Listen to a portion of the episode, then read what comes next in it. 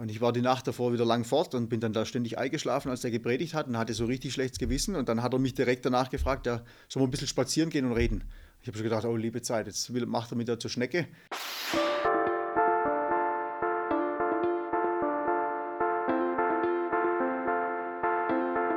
Hallo und herzlich willkommen zu Die Macht der Worte, der Podcast.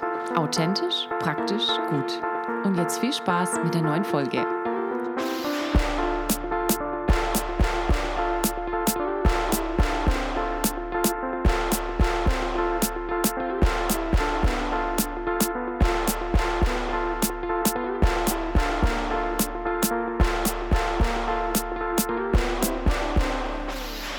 48. Episode von Die Macht der Worte. Herzlich willkommen, schön, dass du eingeschaltet hast und demnächst neigt sich alles dem Ende zu. Und zwar das Jahr 2019 geht zu Ende. Ich weiß nicht, was du erreicht hast im Jahr 2019.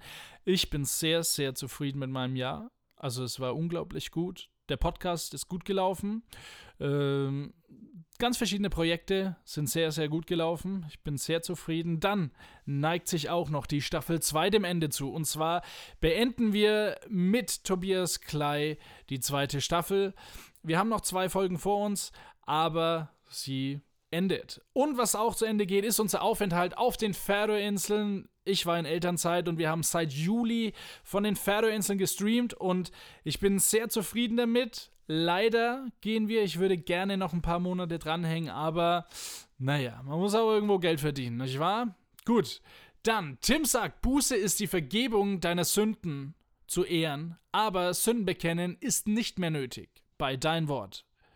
Manche beten relativ lang. Michael und Steve überlegen in ihren fünf Minuten Strategien, um sie zu verkürzen. Bei Revolution haben wir zwei junge Männer bei uns und wir sprechen über Jakobs Aussage, einer der beiden Jungs, sein Standpunkt vor 25 keine Beziehung mehr zu haben. Und Tobias Klei spricht über das Kennenlernen von Jesus, das Kennenlernen von seiner Frau und das Kennenlernen des Anfangs seiner Berufung. Und jetzt wünsche ich euch viel Spaß mit der Episode 48. Dein Wort öffnet mir die Augen. Dein Wort ist Kraft. Dein Wort und meine Seele wird gesund. Dein Wort gibt Trost. Dein Wort ist ein Licht auf meinem Weg. So, die letzte Folge. Schade, wir haben äh, unsere 15 Minuten, die wir sonst immer angesetzt haben, für eine Kategorie äh, öfter mal überschritten, weil es einfach so interessant war. Immer noch schön, dass ihr da seid. Und wir reden immer noch über Sünden bekennen oder nicht. Und wir hatten ja jetzt äh, die letzten Wochen, Tim, deine Version von ähm, Warum nicht, mhm. warum es nicht nötig ist.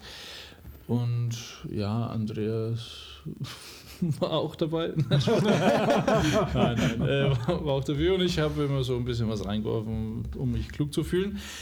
In 2. Timotheus, Vers 4. 2. Ähm, Timotheus, welches Kapitel dann? 2. Timotheus äh, 4, sorry, Vers 2. Ähm, das ist mir so ein bisschen gekommen, wie ich das das erste Mal gehört habe von dir, Tim. Ne? Und ähm, das wird jetzt ein bisschen konfrontativ. Da steht aber, 2. Timotheus 4, Vers 2, äh, das fängt früher an, aber ich fange jetzt einmal an. Nee, Schmann. Ah, jetzt habe ich es vermasselt. Warte. Hier, doch. Und zwar ähm, das Wort halte an, es sei zu rechter Zeit oder zur Unzeit, Strafe, drohe, ermahne, mit aller Geduld und Lehre. Das ist ja auch schon mal so ein bisschen in die Richtung, bekenne deine Sünden, würde ich jetzt mal. Also, das ist ja jetzt nicht irgendwie ähm, 2. Timotheus 4, Vers 2. Mhm. Ähm, ist ja nicht wirklich so, wo man sagt, so, ah, schön, Strafe, drohe, ermahne, ne? So ein bisschen. Ähm, weil ermahnen hat ja auch ein bisschen so zu tun, sorry, du gehst den falschen Weg. Also quasi. Korrektur meinst du? Korrektur. Mhm, mhm. Und dann finde ich interessant und ähm, das sollte ich jetzt gar nicht verurteilen, sondern das soll äh, quasi diese Frage habe ich mir gestellt. Und zwar Vers 3, denn es wird eine Zeit sein, dass sie die heilsame Lehre nicht leiden werden, sondern nach ihren eigenen Lüsten werden sie sich selbst leeren aufladen, nachdem ihnen die Ohren jucken. Also sozusagen quasi klingt alles angenehm, und ähm, ist der einfachere Weg. Jetzt ist meine Frage so, meinst du, du gehst jetzt hier den einfachen Weg, um keine Sünden bekennen zu müssen? Mhm. Also, weil, das ist jetzt nicht böse gemeint und ich weiß, ich Ja. kann es dir auch so sagen. Ja. Äh, ich dachte mir, gut, äh, du bist halt jetzt einer, der sagt, naja, es ist schöner quasi harmonisch und tolerant zu sein. Mhm. Und Sünde ist ja eigentlich untolerant. Mhm. Ja. Gu- gu- Gute Frage, Dankeschön, Steve. Oh, ich gehe jetzt heim. ähm, also, ich, ähm, ich würde in mehreren Facetten antworten. Zum einen ähm, glaube ich nicht, dass es mir darum geht, die, das Evangelium einfacher zu machen oder das Evangelium weich zu spülen oder Leuten das zu, äh, anzubieten, was sie gerne hören wollen. Wir hatten vor einem Jahr den Bürgermeister bei uns, als wir umgezogen sind mit unserer Gemeinde und ähm, das war für mich überaus wichtig, dass wenn der Bürgermeister bei mir drin sitzt, dass ich richtig das Evangelium predige. Und ich habe gepredigt, was ich vor ein paar Wochen hier gesagt habe, auch mit, dem, mit diesen Speed-Cameras, also Blitzern und sowas. Und der Bürgermeister sitzt drin und ich sage ganz klar in meiner Gemeinde, du bist getrennt von Gott und du hast keine Gemeinschaft mit ihm, außer du bittest um Vergebung und du bekennst deine Sünden etc. Okay? Ja. Das heißt, ich habe 0,0 Probleme damit, auch Ungläubige zu konfrontieren. Ich, hab, ich predige immer wieder auch über dieses Konzept, wenn die Bibel sagt, ihr Feinde Gottes, ja, predige ich drüber. Wie gesagt, ich mache diese Predigt rein durch verschiedene Bücher. Ich predige sehr, sehr viele schwierige Themen. Das heißt, ich glaube nicht, dass ich ähm, schwierigen Themen ausweiche oder einfach nur das Einfache, was man gern hört, sage. Ähm, ich glaube, dass ich versuche, wirklich zu der Bibel zurückzugehen. Ähm, ich glaube, dass, wenn, wenn du jetzt mal schaust, die katholische Kirche, wie sie auf Luther reagiert hätte. Die katholische Kirche hätte wahrscheinlich auch so einen Vers zitiert und gesagt, ähm, machst du ja nicht nur, was die Leute gern hören wollen. Aber was dieser Luther gemacht hat, er hat gesagt, hey, in unserer Kirchengeschichte, da ist viel Tolles drin in unserer Kirchengeschichte, aber immer mal wieder gehen wir so ein bisschen, trifft man vom Weg ab. Und da kommen dann solche, ja, solche gesch geschichtlichen Sachen, Traditionen, kommen in den Weg, wie wir wirklich die Bibel verstehen. Und ich glaube, ich glaub, das ist, was ich versuche. Ich glaube, wir haben so viele Konzepte von Gott und von wie wir die Bibel verstehen in unserem Kopf. Eins von den Konzepten, wir haben viel darüber geredet, ist, dass wir denken, wir Menschen sind doch alle so schlimm. Und jetzt lese ich die Bibel und ich, und ich sehe, hey, wir, wir werden Heilige genannt, immer wieder. Und doch rennen wir alle rum und sagen, wir sind doch so schlimm. Das sage ich, da hat sich was in der Kultur eingebrannt, in der christlichen Kultur, Ja. das so nicht biblisch ist. Und das heißt, das, ja, es ist auch schön zu wissen und angenehm zu wissen, hey, Steve, du bist Heiliger. Ja. Ähm, ich glaube, dass für uns Christen vieles angenehm ist. Es gibt auch herausfordernde, ermahnende Dinge in der Bibel, Ja. aber wir sind Kinder Gottes. Wir haben eine Ewigkeit vor uns, in der keine Tränen mehr sein werden, in der wir Gemeinschaft, also wirklich gegenüber mit Gott. Ich glaube, für uns ist vieles ganz toll und ich glaube, das erleben wir selten und deshalb ist da vielleicht mehr wieder eine Betonung darauf. Hey, als Christ, ich, ich will dir nicht dauernd vorheben, die Dinge, die du noch nicht hast und noch nicht kannst, sondern ich will dir eher vorheben, die Dinge, die du hast und kannst. Und, Okay. und deshalb würde ich sagen, ich versuche, und das versuche ich in meinem Herzen wirklich, zum Bibeltext zurückzugehen. Okay. Okay, dann wollten wir das Ganze nochmal quasi zusammenfassen, zusammenpacken. Da du jetzt geredet hast, ist jetzt der Andreas dran. Andreas, achte auf deine Zeit, mein Freund. genau, Ich weiß gar nicht, wovon du sprichst. genau, weil wir haben festgestellt, off Mic, wie wir so schön sagen, äh, dass gar nicht so viel verschieden ist von dem. Mhm. Also ich denke auch, also wir haben uns jetzt vorhin auch nochmal eben drüber so ausgetauscht, ja auch schon, ohne das Mikrofon schon laufen zu lassen.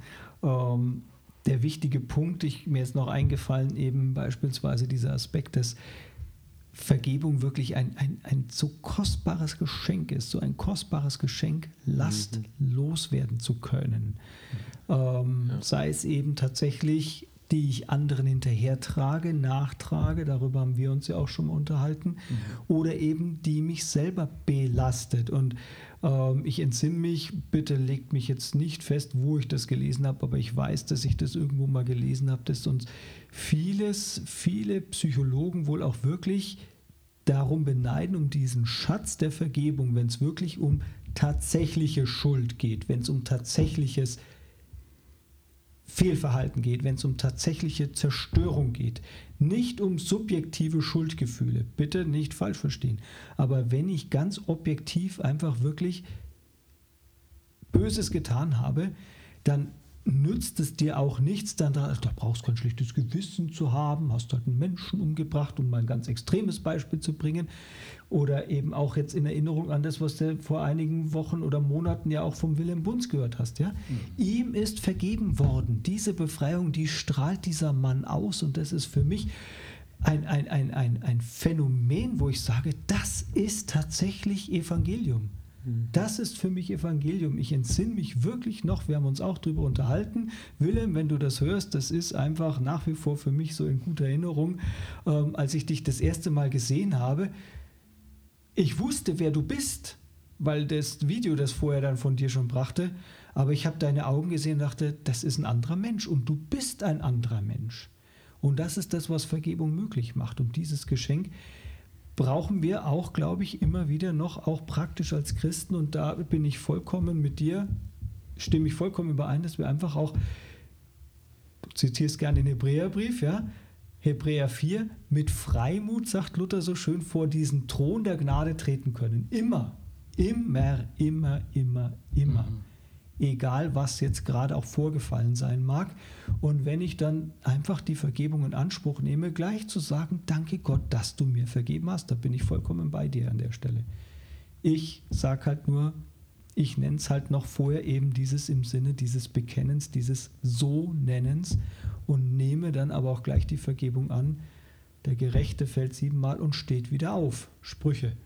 Ja? Bitte, das weiß ich jetzt nicht, wo steht. Ich glaube ziemlich weit hinten, aber es ist gut. Müssen wir irgendwann mal nachschauen, ja.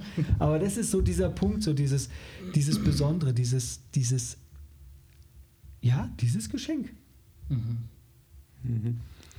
Und ich würde zu allem, was du sagst, Amen sagen, weil ich denke ich denk auch, dass Vergebung ist ein Riesengeschenk und in der Vergebung leben zu können ist ein Geschenk. Und du hast vorher über die Psychologie geredet. Ich glaube, dass es auch psychologisch uns gut tut, ähm, vergeben zu sein und ähm, dass wir da als Christentum was haben, was eben andere Lebensweisen einfach nicht haben mhm.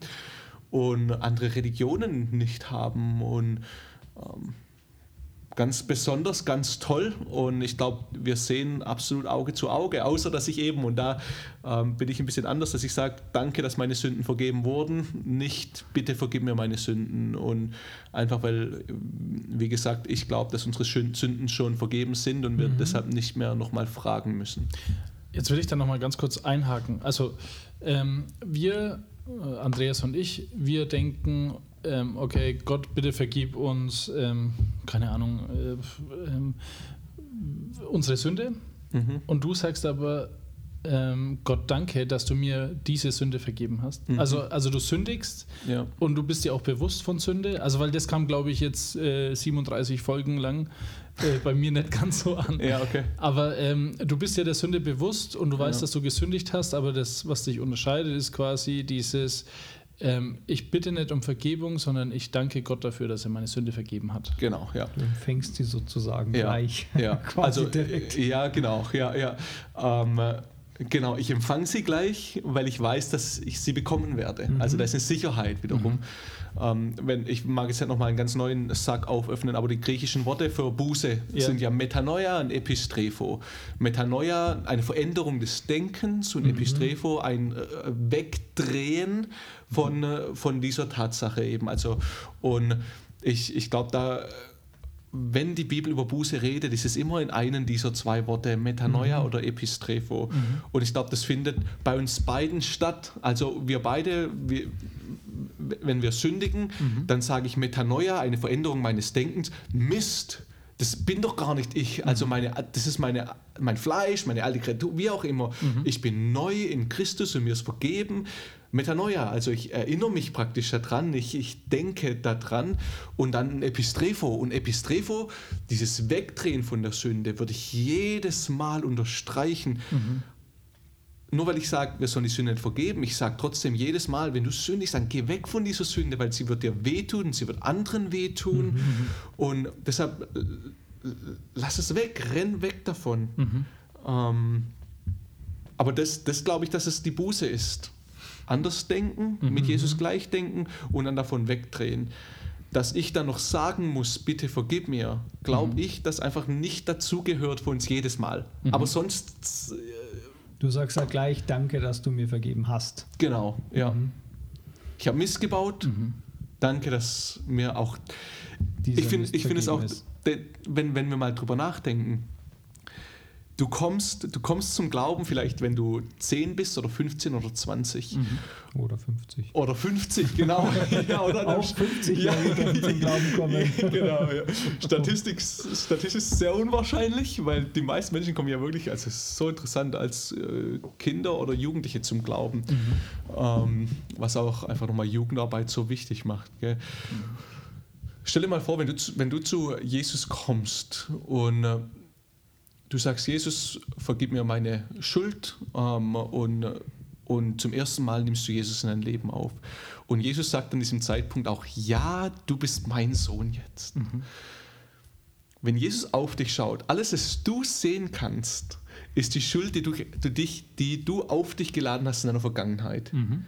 Was Jesus sieht, ist schon dein ganzes Leben und die ganze Schuld, die noch kommen wird. Mhm. Und trotzdem sagt Jesus in diesem Moment, dir es vergeben. Mhm.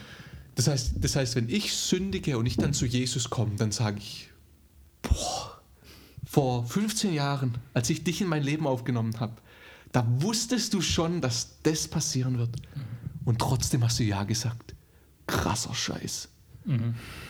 Und deshalb ist es für mich auch so ein totales Anbetungserlebnis, wenn ich sagen kann, danke, dass auch dafür schon Vergebung existiert. Mhm. Und das löst in mir automatisch auf, dass ich Metanoia und Epistrepho machen will. Da drehe ich mich weg und sage, mhm. ja. Von dem her glaube ich, dass auch psychologisch mhm. dann nicht viel anderes mhm. passiert. Mhm. Ja. Okay, wir sind am Ende. Äh, Sind wir eigentlich nie, aber nicht weitermachen. das stimmt wahrscheinlich. Ähm, du hast dir schon den Beifahrersitz beim Tim im Auto gebucht, Andreas. Da wird es wahrscheinlich noch weitergehen. aber ich will euch beiden danken, dass äh, Tim, du auch quasi so mutig warst, äh, dich dem zu stellen mhm. und das nicht gescheut hast. Ich, ich will auch einfach kurz mal zehn Sekunden noch. Ähm, du hast vorher fragen wollen, wie reagieren Menschen ah, in meiner stimmt, Gemeinde ja, darauf. Ja, stimmt, ähm, Die Frage haben wir jetzt. Und deine Frau. Ja, ja, ja. meine Frau, ja. Also meine Frau steht voll dahinter, die hat es zuerst gelernt. Okay. Ähm, und als ich diese Konzepte zum ersten Mal, als ich zum ersten Mal wirklich über den neuen Bund gelernt habe, als ich zum ersten Mal gelernt habe, wir sind Heilige und keine Sünder, mhm. als ich gelernt habe, wir müssen unsere Sünden nicht mehr bekennen und auch noch wichtiger, ich will es einfach nochmal sagen, ich sage nicht, du darfst deine Sünden nicht bekennen. Mhm. Und ich sage nicht, du darfst nie um Vergebung. Ich sage, du musst nicht. Mhm. Und wenn du es nie wieder tust, wirklich zu sprechen, äh, vergib mir meine Schuld, mhm. ich glaube, dann kannst du trotzdem, dann kann dir trotzdem vergeben sein. Also mhm. dieses Du musst nicht, du, du darfst, okay. Ähm, wie komme ich da drauf? Also, ähm, was tut es mit meiner Gemeinde? Ähm, mhm. als ich zum ersten Mal über die Sachen gelernt habe, ich war stinksauer jedes Mal, wenn ich wieder was Neues darüber gelesen habe, weil ich mhm. gedacht habe, so ein, also die Kirche, in der ich war, in Dallas, die, die predigt das, die predigt ganz stark diesen neuen Bund eben. Mhm. Und ich habe mich immer und immer wieder aufgeregt, weil als Deutscher bin ich mir einfach sicher, dass ich Sünder bin. Mhm. Und ich habe es immer wieder gelernt und wie es Vater unser, das beten wir jede Woche in der Kirche und jetzt soll ich das nehmen und ich lerne diese ganzen Konzepte und ich nehme die Bücher und ich schmeiße die in die Ecke immer und immer wieder, weil ich sagte, was, wie? Mhm. Und äh, dann habe ich einfach, also, und das ist einfach meine Journey. Und ich habe weitergemacht und ich habe mehr gelernt und ich habe die Bibel gelesen und ich habe philosophisch darüber geredet und ich habe, mein Herz ist zu diesem Konzept und diesem Thema immer weicher geworden. Mhm. Einfach für mich. Heißt nicht, dass es richtig ist alles, aber und Und ich bin da jetzt angekommen, wo ich sage, ich finde da so eine neue Freiheit und ein neues Leben drin, das ich zuvor persönlich noch nicht so erlebt habe. Ja. Und äh, wenn ich das jetzt in meiner Gemeinde predige zum Beispiel, da erwarte ich keineswegs, dass die meisten von meiner Gemeinde sagen, oh toll, das Ja. nehmen wir alles an und das ist alles ganz toll. Ja. Sondern ich, ich erwarte diesen Widerstand, den ich am Anfang hatte, Mhm. dass meine Gemeinde die hat. Und viele Leute in meiner Gemeinde, die kratzen sich da manchmal am Kopf Mhm. und sagen, wie? Also als ich Buß- und Betag gepredigt habe, Ja. Habe ich eine Schelte gekriegt danach, gell? weil das einfach schwierig ist für Menschen. Aber ich, ich hoffe, dass wir da auf dem Weg sind und weißt du, vielleicht gibt es einige Sachen, wo ich dann eines Tages sagen würde, hey, da bin ich zu weit gegangen und dann hoffe ich, dass der Herr mich willig macht, dass ich dann einfach auch zurückruder. Und ich hoffe aber, dass ich ab und zu mal wieder Leute mitnehmen kann, die eben noch nicht glauben zum Beispiel, dass ihnen wirklich schon vergeben ist Ja. in ihrer Essenz und dass ich so einfach Leute in den neuen Bund mit reinnehmen kann. Okay. Gut. Da, das war's. Ich frage jetzt nicht, ob noch jemand was sagen will. Aber äh, ja, ich will euch beiden danken. Ich habe jetzt schon quasi die Einleitung gemacht für deinen Mut und auch Andreas für dich, dass du dich dem auseinandersetzt. Und wenn ihr Lust hättet, äh, vielleicht den Tim oder den Andreas irgendwie als Sprecher bei euch zu haben, ihr könnt euch gerne bei mir melden. Die Macht der Worte at mail.de und für 2000 Euro. 2000 Euro ist ja Andreas, ich bin 2500. oder? Natürlich. Nein. Aber wenn ihr wirklich äh, sagt, Mensch, das interessiert mich, ähm, kontaktiert uns einfach und wir vermitteln euch weiter. Und dann bin ich gespannt, was das nächste Thema ist. Und vielleicht haben wir ja wieder mal so eine Zweierrunde. Ich fand es sehr harmonisch. Also Und irgendwie habe ich jetzt hier drei gezählt. Du, was macht ihr? ja, halt, ich bin, ich bin ja nur der Ringrichter. Die Macht der Worte. Michael und Steve und ihre fünf Minuten. Du, Steve, ist doch super, wenn man einfach äh, Geschwister hat, Brüder und Schwestern im Herrn. Ne? Um ein bisschen Sprache Kanaans auch hier und Natürlich. ein bisschen so geistliches Niveau hier mit reinzubringen, Klar, die dann für jemanden, für dich zum Beispiel beten. Ja. Aber Steve, wie, wie geht es dir denn da, wenn du so das Gefühl hast, die hören einfach nicht mehr auf? Ja, also wenn, also es gibt mehrere Methoden, wie Ah, man das okay. beantworten kann. Ent- Entweder lässt man sich rückwärts einfach fallen. Wenn das jetzt nicht von Gott ist, ne? Äh, da- Dann tut's weh. Eigentlich fällt man nach vorne von Gott. Rückwärts Ja, ist ja ist ja- vom Teufel, habe ich mir mal sagen lassen. Ja, aber das sagen ja nur die, die nie umfallen. ja. Ja, und äh, wenn es zu lang ist, ähm, pff, ja, das weiß ich auch nicht. Es kommt drauf an, wenn man dringend auf Klo muss, da muss man sich was einfallen lassen dann. Ich weiß es nicht. Hast du da eine Idee? Mich, ich, mir fällt da gerade nichts ein, außer rückwärts fallen lassen. Aber es tut halt wenig weh, auch wenn da keiner steht. Ja, also ich, würd- ich versuche das dann so mit immer so Amen. Amen, ja, Amen, danke, danke. Muss man auch immer machen, ist gut. Danke, Amen. aber, ja, aber bei manchen, ich meine, das dürfen wir jetzt nicht falsch verstehen, das ist ja auch was ganz Wertvolles, dass Leute für einen beten. Aber manchmal denkt man sich jetzt, ist auch wieder gut. Das, beim Essen Ja. ist es so. Meine Frau, die macht da sehr lange Gebete manchmal und ich habe da so einen Hunger und dann denke ich mir, Mensch, halt, jetzt halt das Amen ganz hoch. Aber das macht es manchmal nicht. Was ich noch gern mag, charismatische ähm, Abende sind ja toll, Lobpreisabende Ja, quasi. ja. Und da gibt es halt manche Gruppierungen, die laufen dann quasi rum und fragen dich nicht einmal und beten für dich. Okay, plötzlich ist die, die Hand auf der Schulter. Richtig. Und was ich da gerne mal machen würde, Bin ich gespannt. da würde ich mich gern mal rumdrehen und sagen, Jetzt will ich kein Gebet haben. Und dann möchte ich mal wissen, wie die Person reagiert. Ja, das, ja, probier's einfach mal aus. Steve. Am besten in einer fremden Gemeinde. ja, ich denke, die zerren dich in den Nebenraum, weil irgendein Leiter ihnen gesagt hat, Dämonen treibt man nicht im großen Gemeindegottesdienstsaal aus, sondern im Seelsorgeraum daneben. genau. Ja, dann wäre es natürlich blöd, wenn ich. Ja. Steve, mach's nicht. Wer weiß, was dann passiert. Aber vielleicht sollten wir es echt einmal probieren. Also, vielleicht wäre ich dann auch abgestempelt mit der Besessene. Ja, Aber das würde mir jetzt auch nichts machen. ist, solange es nicht stimmt. Jetzt habe ich es ja angekündigt. Jetzt quasi habe ich ja einen ein Proof quasi. Aber man muss sagen, jeder kann natürlich beim Beten auch mal Fehler machen.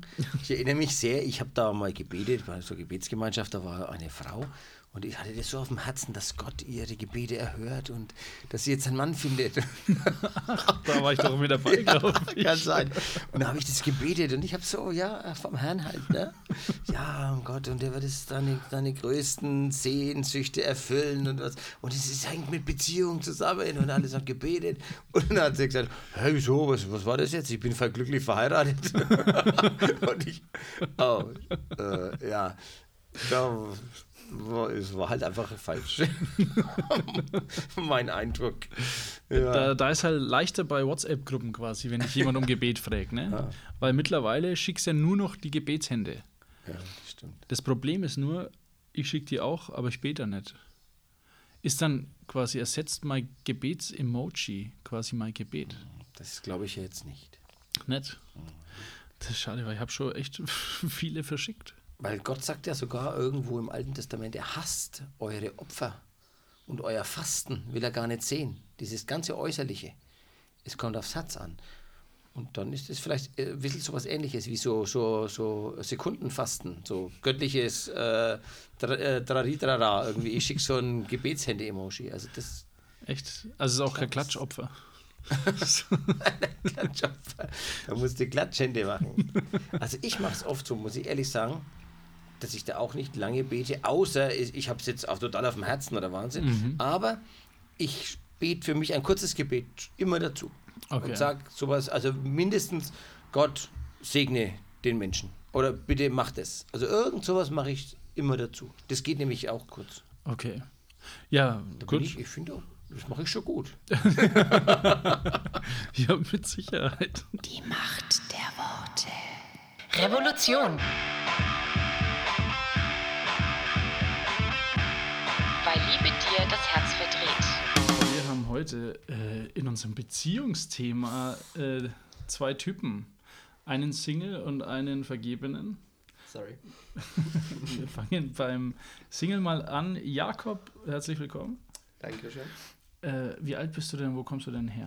Ich bin 19, komme aus Erlangen, aber wohne im Moment in Bayreuth. Okay, und dann haben wir den Markus. Du bist äh, in einer Beziehung. Wie lange? Ähm, sechs Monate. Okay, Also noch nicht ganz, aber ja doch, ziemlich genau. ein halbes Jahr. Ja, Schön, wie alt bist du? 19. Und was machst du? Äh, ich studiere in Erlangen. Okay, äh, wir haben uns ein bisschen drüber unterhalten. Also nur ganz kurz angeschnitten, weil ich wollte das nicht verprellen. Und nehme es als Podcast. Jakob, du hast ein bisschen eine krasse Aussage gemacht, die wahrscheinlich deinem besten Freund, dem Markus, der hier rechts von dir oder gegenüber von dir sitzt, ähm, wahrscheinlich ziemlich äh, schockiert hat. Du hast gesagt, du würdest keine Beziehung haben vor 25. Das hat nicht nur den Markus schockiert. Das hat dich selber schockiert. Nee, auch andere Freunde. ähm, Ja, wie kommst du denn zu der Aussage? Also so ein bisschen.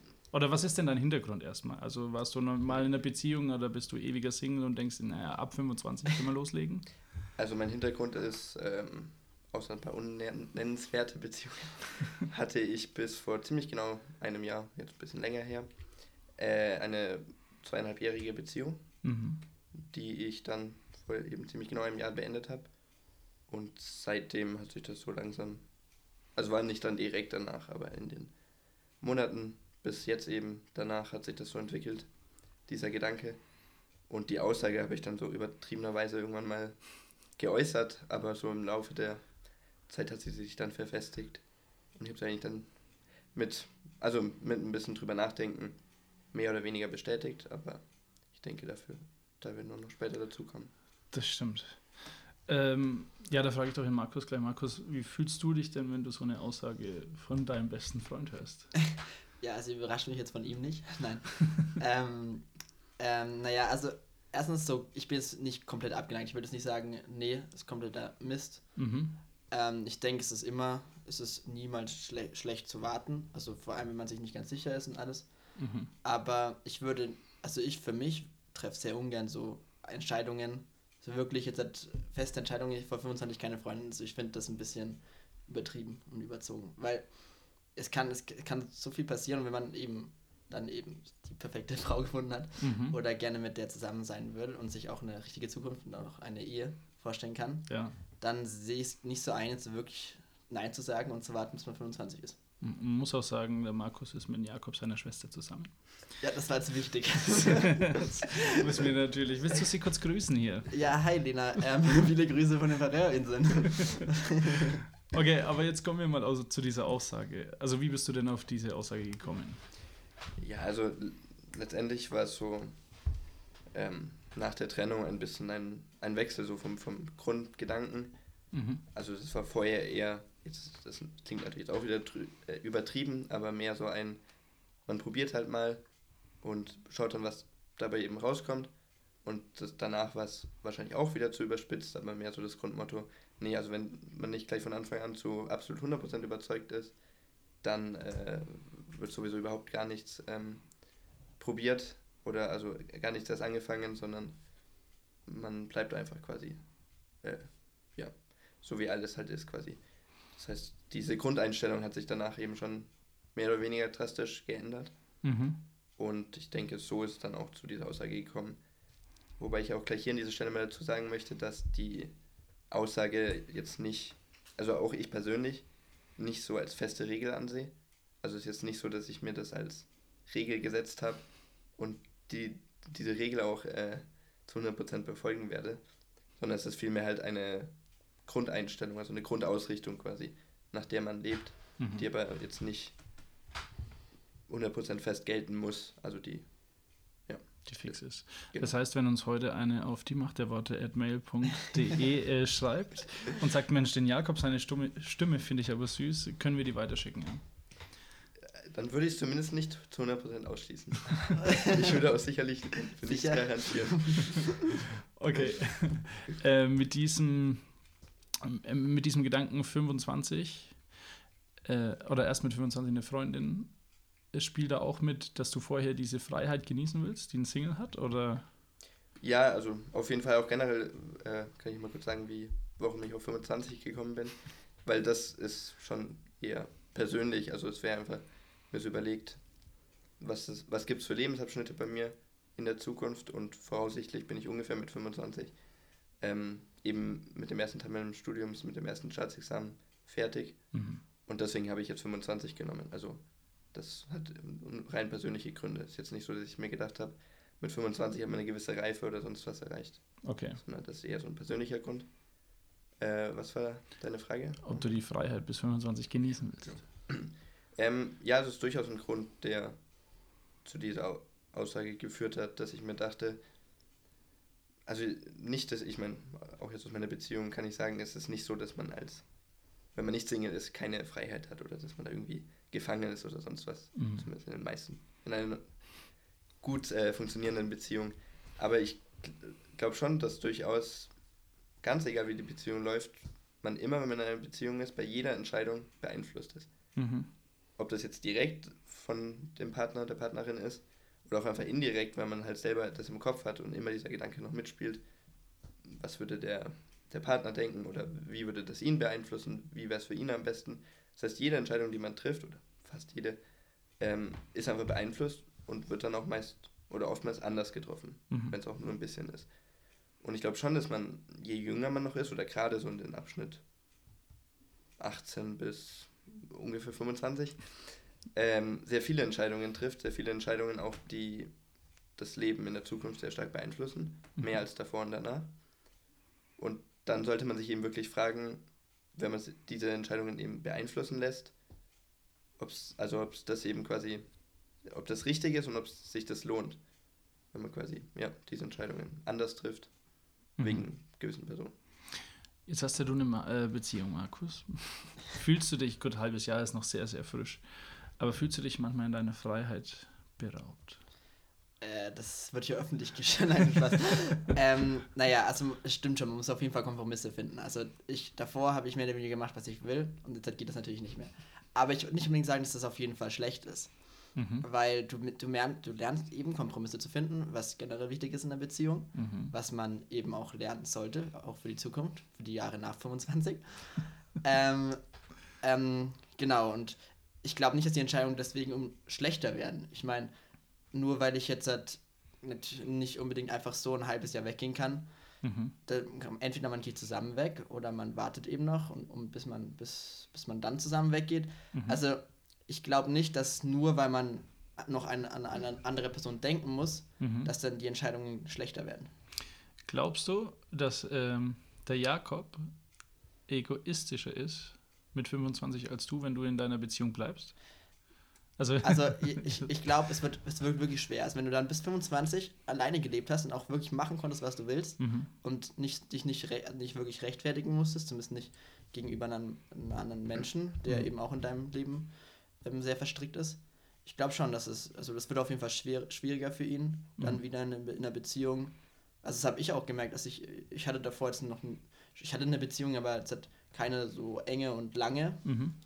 Und es war wirklich schwierig, dann eben da, damit erstmal klarzukommen, dass man jetzt seine Woche mit noch einer anderen Person planen muss Mhm. und nicht einfach macht, was man will. Ja gut, äh, ist auch schwierig, äh, wenn man gerade im besten Freund seine Schwester nimmt, ne? weil da kann man einfach nicht sagen, ja, sorry, vorbei. Ja, also das ist auch der einzige Grund, warum nein. Also, ja, aber es, ja, vielleicht sollte man das nicht machen. Okay, ähm, jetzt habe ich aber eine Frage an dich, Jakob. Also wenn du sagst äh, 25, würdest du auch sagen, das ist nur logisch besser oder ist es auch so, wo du sagst, okay, man, man ist einfach reifer, man weiß, was man will, man hat vielleicht schon die Hälfte seines Studios rum ähm, und deswegen ist es besser? Würdest du das? Naja, also ich. Also der Hauptgrund ist eben, dass man immer weniger Entscheidungen hat, die die Zukunft betreffen. Also in einem gewissen Alter ist ja mehr so ein bisschen, okay, da, da lässt man sich mehr oder weniger an einem Ort nieder und, Mhm. und dann, also dann, deswegen finde ich, passt da auch einfach aus dem Grund besser. Mhm. Und klar, die Reife spielt auch auf jeden Fall mit. Also man, also doch auch eigentlich so in den Jahren entwickelt man sich ja auch wirklich Mhm. meist sehr viel und wird auf jeden Fall nochmal einiges erwachsener, einiges reifer Mhm. und trifft dann bestimmt die Partnerwahl ganz anders, als man halt mit 20 oder so getan hat. Also man weiß, was man will, im Prinzip.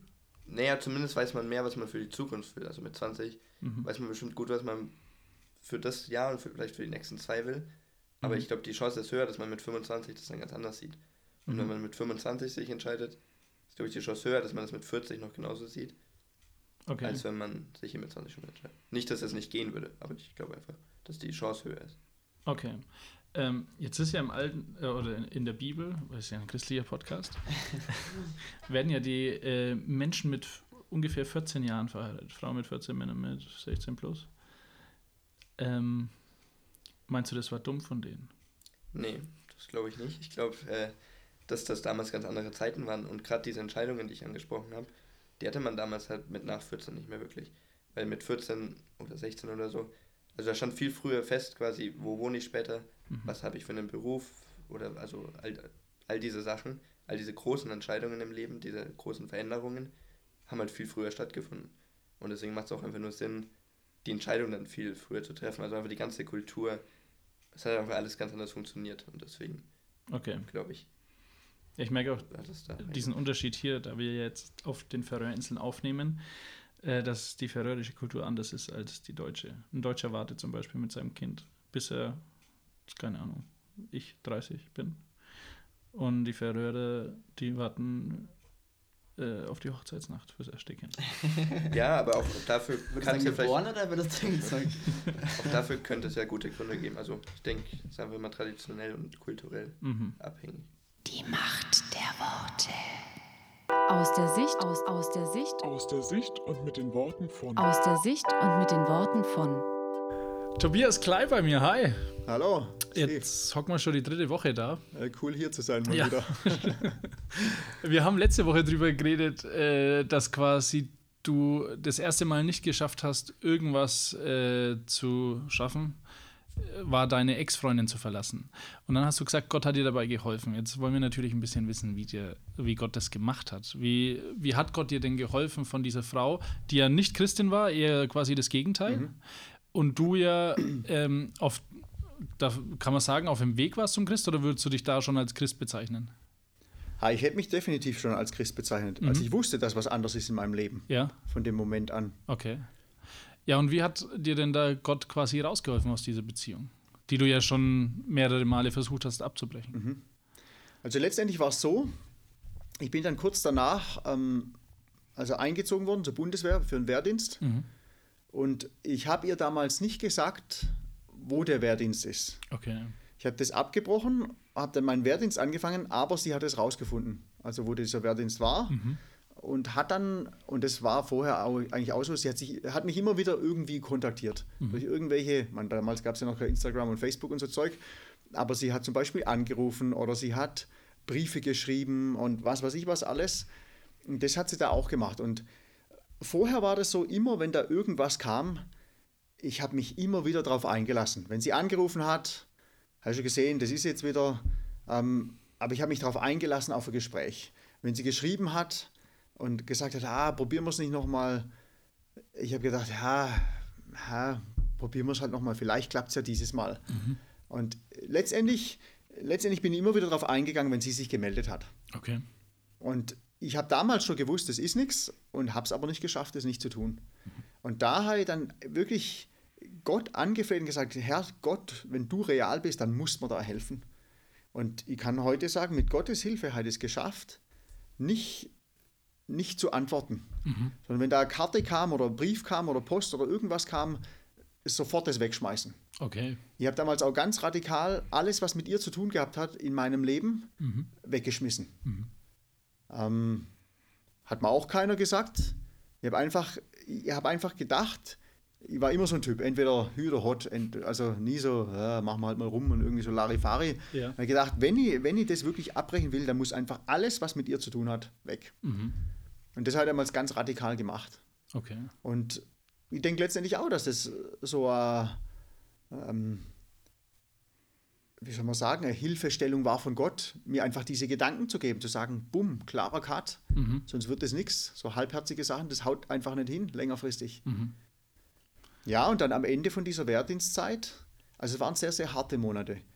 Ich habe da oft mit mir selber gehadert und habe, ge weil für mich, das ist ein bisschen lustig, das zu erzählen, kann man sich vielleicht gar nicht vorstellen, aber weil ich selber in so einem guten Elternhaus aufgewachsen bin und Familie eigentlich echt eine, tolle Sache war, so aus meiner Erinnerung her, habe ich mir das eigentlich auch immer für mich selber gewünscht. Und da ich ein sehr rationeller Mensch war und bin und immer sehr auf Erfolg aus, war mein Denken, okay, eigentlich war ich ja jetzt zwei Jahre mit ihr zusammen und ich habe eigentlich gedacht, das ist die Frau und wir haben dann Kinder und Familie und was weiß ich was alles. Jetzt hat es nicht so hingehauen. Wenn ich, wenn ich das jetzt wirklich loslasse, dann würde das definitiv bedeuten, dass ich zweieinhalb Jahre, fast drei Jahre meines Lebens eigentlich völlig in den Sand gesetzt habe. Ja.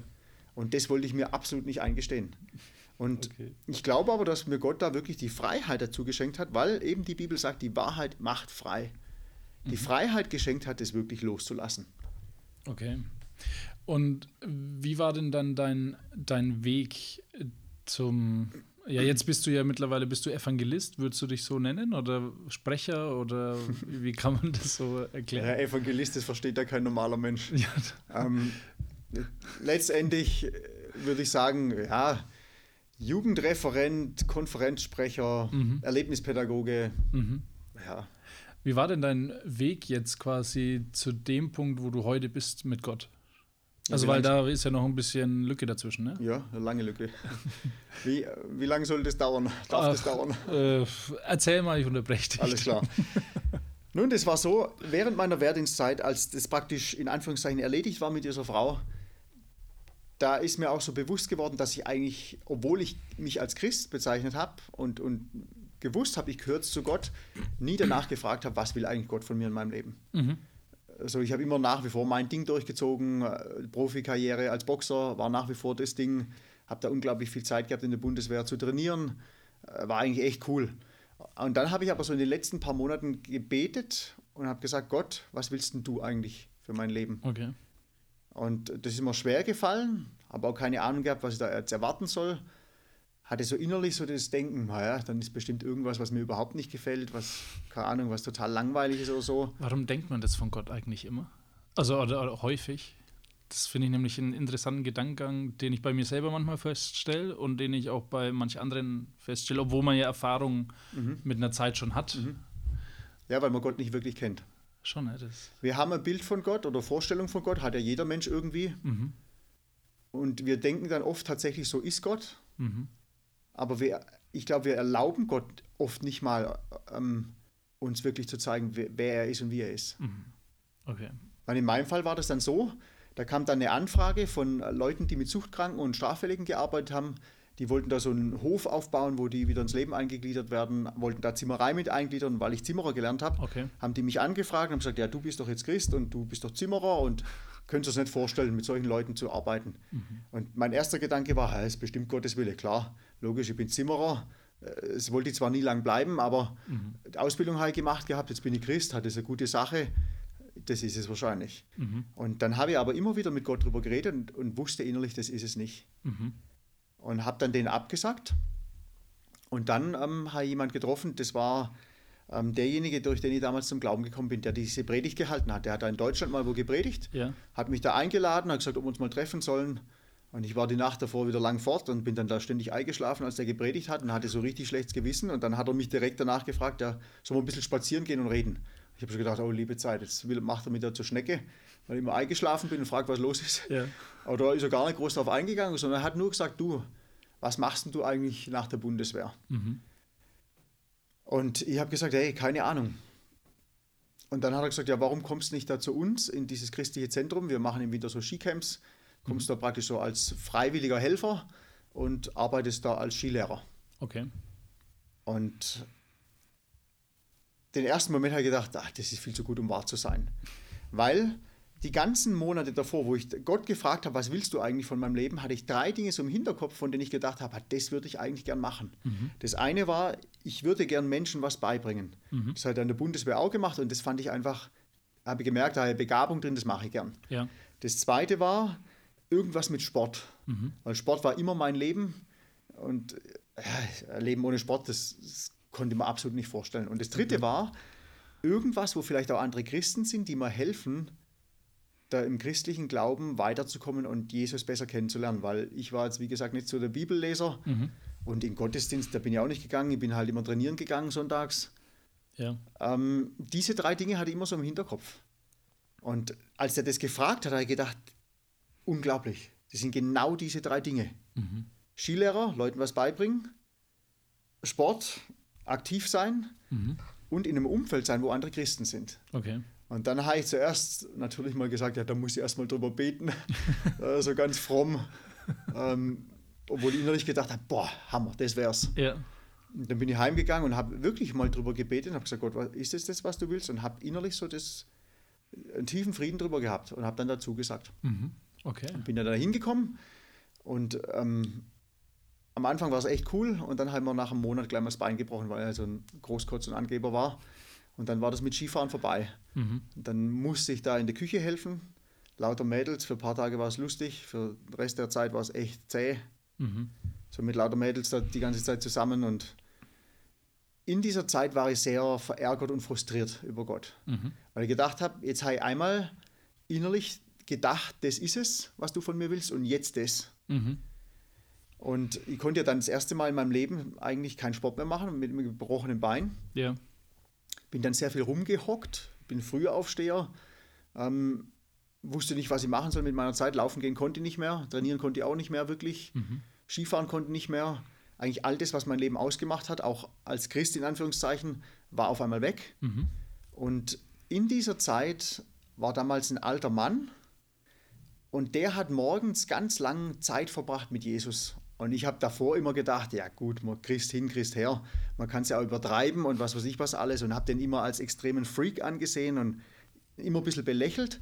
Aber weil es mir da so langweilig war und ich morgens einfach nicht wusste, was ich machen soll, weil ich Frühaufsteher bin, Ja. hat er einfach gefragt, ob, ob das in Ordnung ist, wenn ich da mal einfach mit dazukomme. Okay. Und da habe ich das erste Mal gemerkt, dem sein Christsein und mein Christsein, das ist was ganz anderes.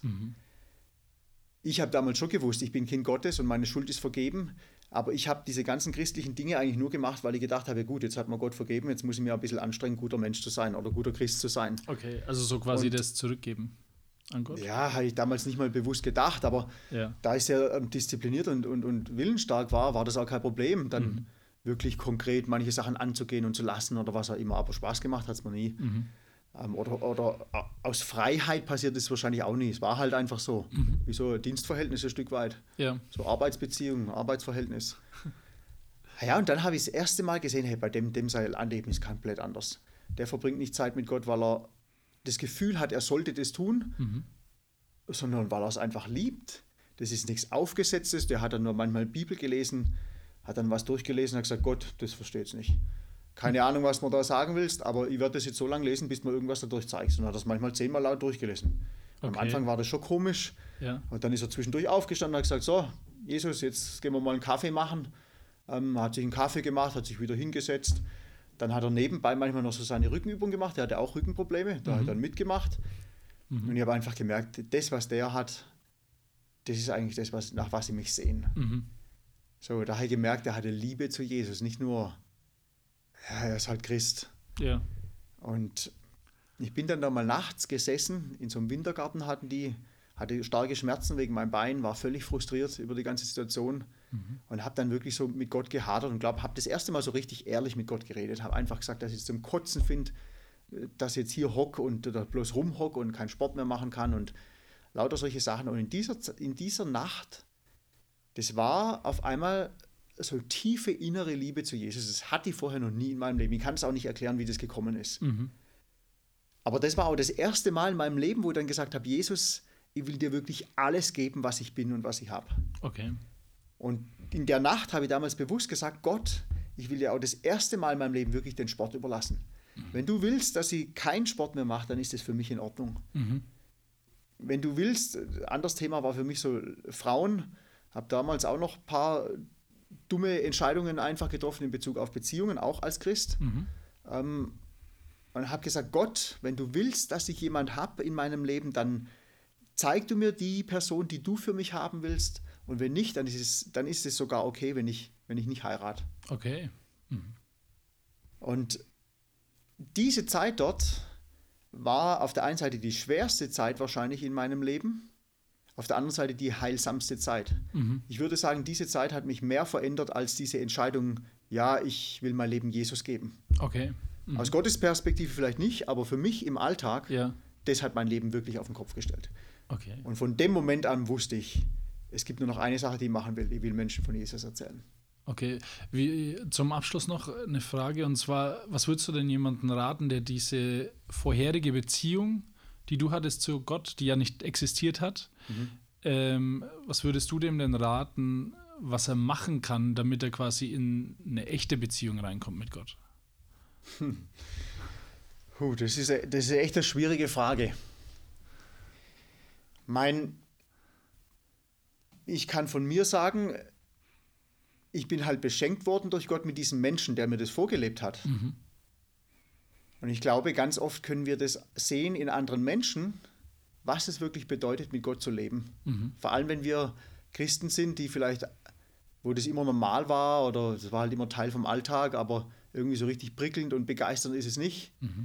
Ich glaube, dann kann das unglaublich helfen. Was unglaublich helfen kann auch, ist einfach mal rauszugehen in dem Umfeld, in dem man immer drin ist. Weil oft ist es ja so, wenn man mal rausgeht aus seiner Komfortzone, vielleicht so in ein Stück weit Lernzone reinkommt oder vielleicht sogar Panikzone, wo man überhaupt nicht mehr weiß, wer man ist und was weiß ich was alles, Ja. dass einem Gott da auf eine ganz neue Art oder ganz andere Art begegnet. Und ich, ich würde echt sagen, Menschen, die einfach so, ja, äh, letztendlich eine tote Beziehung zu Gott haben, obwohl sie vielleicht Kind Gottes sind, ey, verlass mal dein Umfeld, geh mal wo ganz anders hin, wo andere Christen sind und, und was weiß ich was alles. Vielleicht nutzt Gott die Zeit, um dir auf eine ganz andere und neue Art und Weise zu begegnen. Also praktisch gesprochen, empfiehlst du eventuell gerade Bibelschulen oder Missionsreisen oder sowas? Oder Das kann sein. ja. Das, ich glaube, man kann nicht sagen, das eine funktioniert und das andere funktioniert nicht. Das kann ja bei jede, jeder Mensch ist so unterschiedlich. Das kann was total unterschiedliches sein bei unterschiedlichen Menschen. Ja. Aber letztendlich einfach vielleicht erstmal ehrlich zu werden zu Gott und zu sagen, Gott, eigentlich interessiert es mich null. Ich, ich gehe halt in eine Kirche oder Gemeinde und ich lese halt die Bibel, weil ich weiß, so sollte es sein als Christ, aber Spaß machen tut es mir keinen. Jetzt zeig du mir doch mal, wo soll ich denn hingehen oder was hast du vor mit meinem Leben oder man letztendlich muss ich schon sagen, in, in meinem Leben damals, die Bundeswehrzeit war so Zeit, wo ich das erste Mal wirklich ernsthaft gefragt habe, was will Gott überhaupt von mir und in meinem Leben. Und wahrscheinlich hat er das einfach so hingeführt. Die Macht der Worte. Vielen Dank fürs Zuhören. Folge uns auf Instagram, Spotify, YouTube und Facebook. Wenn dir diese Folge gefallen hat, abonniere unseren Kanal und wir freuen uns über 5 Sterne bei iTunes. Wenn du Fragen, Anregungen oder Verbesserungsvorschläge hast, kontaktiere uns unter die Macht der Worte at mail.de. Wir hören uns nächste Woche wieder.